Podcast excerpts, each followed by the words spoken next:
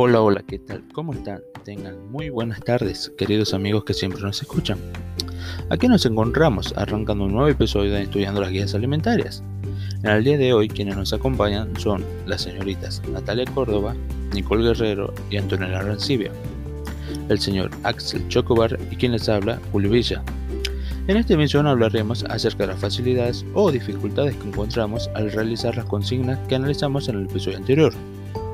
Consignas que, personalmente, me resultaron de fácil entendimiento, excepto aquella en la cual había que identificar y clasificar los objetivos.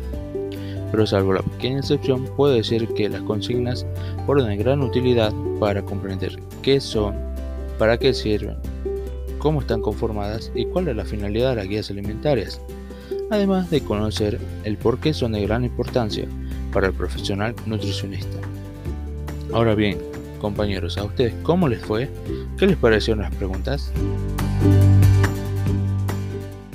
Hola, buenas tardes oyentes, Julio y demás compañeros que nos acompañan.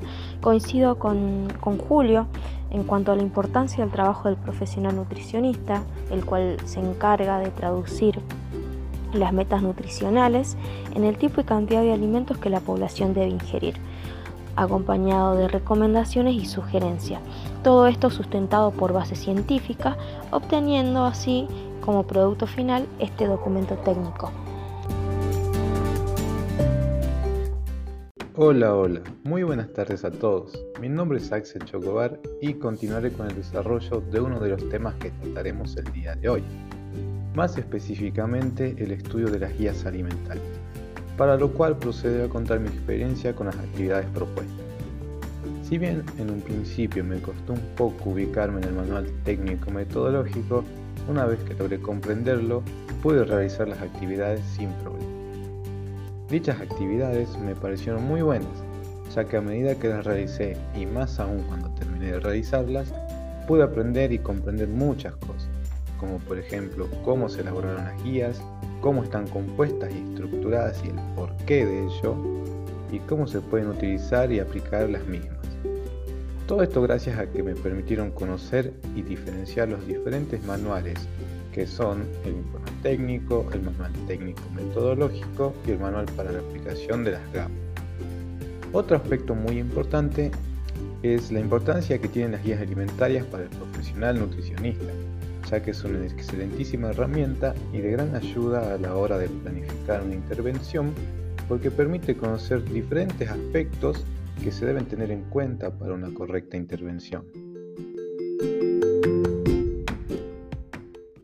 compañeros y gente que nos escucha. Mi nombre es Nicole y relacionado a las actividades planteadas por la cátedra, podría decir que el manual metodológico fue práctico de entenderlo. Encontrar la información que se pedía no fue difícil, además nos permitió comprender cómo fue que se realizó la guía alimentaria. Buena gente, o buenas compañeros. Bueno, para los que no me conocen, yo me llamo Antonella. Desde mi punto de vista, creo que teniendo en cuenta las actividades propuestas, se podría decir que nos sirvió para adentrarnos al manual metodológico, porque nos ayuda a la comprensión de la realización de las gafas. Y bueno, siguiendo con lo, con lo mencionado, creo que no está de más recordar un poco para qué nos sirven las guías alimentarias. Creo que es importante recordar que es una herramienta fundamental que promociona hábitos saludables a la población le sirve como guía para la adopción de estos hábitos y a nosotros como profesionales nutricionistas como contenido para nuestras intervenciones. Estas también además fueron creadas a partir de lo arrojado del diagnóstico referente a la población argentina. Para su creación fue esencial el trabajo de profesionales nutricionistas ya que por excelencia nosotros somos los que nos encargamos de convertir las metas nutricionales que son planteadas en tipo, cantidad y calidad de alimentos que la población debe ingerir para adoptar estos hábitos y que sean fáciles de llevar durante su vida. Además deben ser correspondientes a los objetivos que tienen estas guías, como por ejemplo la búsqueda de la disminución de enfermedades crónicas no transmisibles.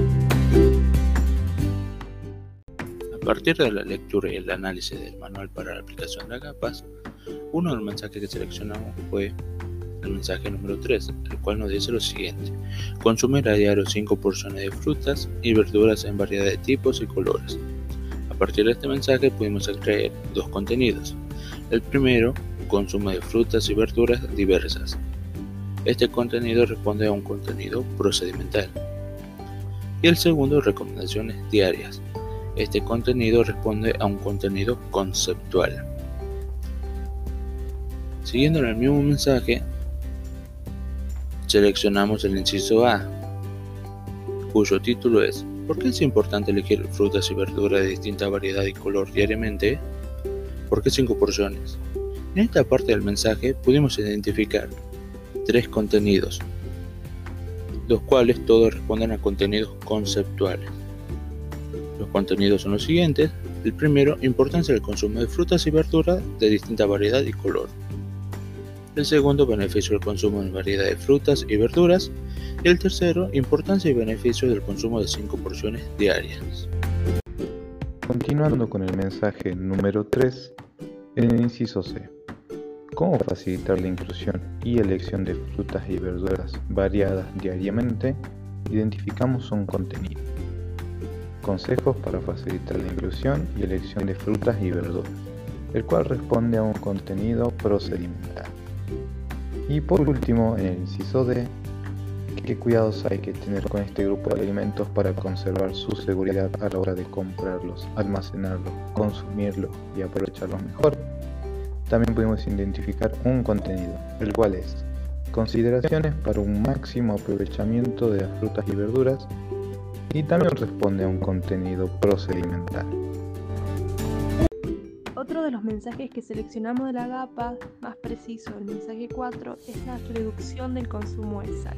Dentro de este se destacan contenidos como cómo reemplazar el sodio, la importancia y la disminución del consumo de sal, diferencia que hay entre el sodio y la sal, los obstáculos que se presentan en el momento de la disminución y tips para disminuir su consumo. Siguiendo además con el mensaje seleccionado, el mensaje número 4, podría agregar que este plantea además recomendación diaria de 5 gramos de sal de mesa por día, que la sal puede ser reemplazada por condimentos e indica formas de hacerlo, plantea también la dificultad sobre lograr la disminución de la sal, pero brinda los tips para que sea llevadero el proceso. Bueno compañeros, muchas gracias por haber compartido sus experiencias durante la realización de estas actividades. En síntesis, podemos decir que todos coincidimos en distintas palabras, pero básicamente lo mismo, acerca del rol que tienen las GAPAS en la profesión del nutricionista. Así que bueno, queridos amigos, queremos agradecerles por haber estado escuchando durante todo este programa y haber compartido todo este tiempo con nosotros. Les mandamos un saludo de parte de todo el equipo aquí presente. Muchas gracias, hasta pronto. Los esperamos en la próxima.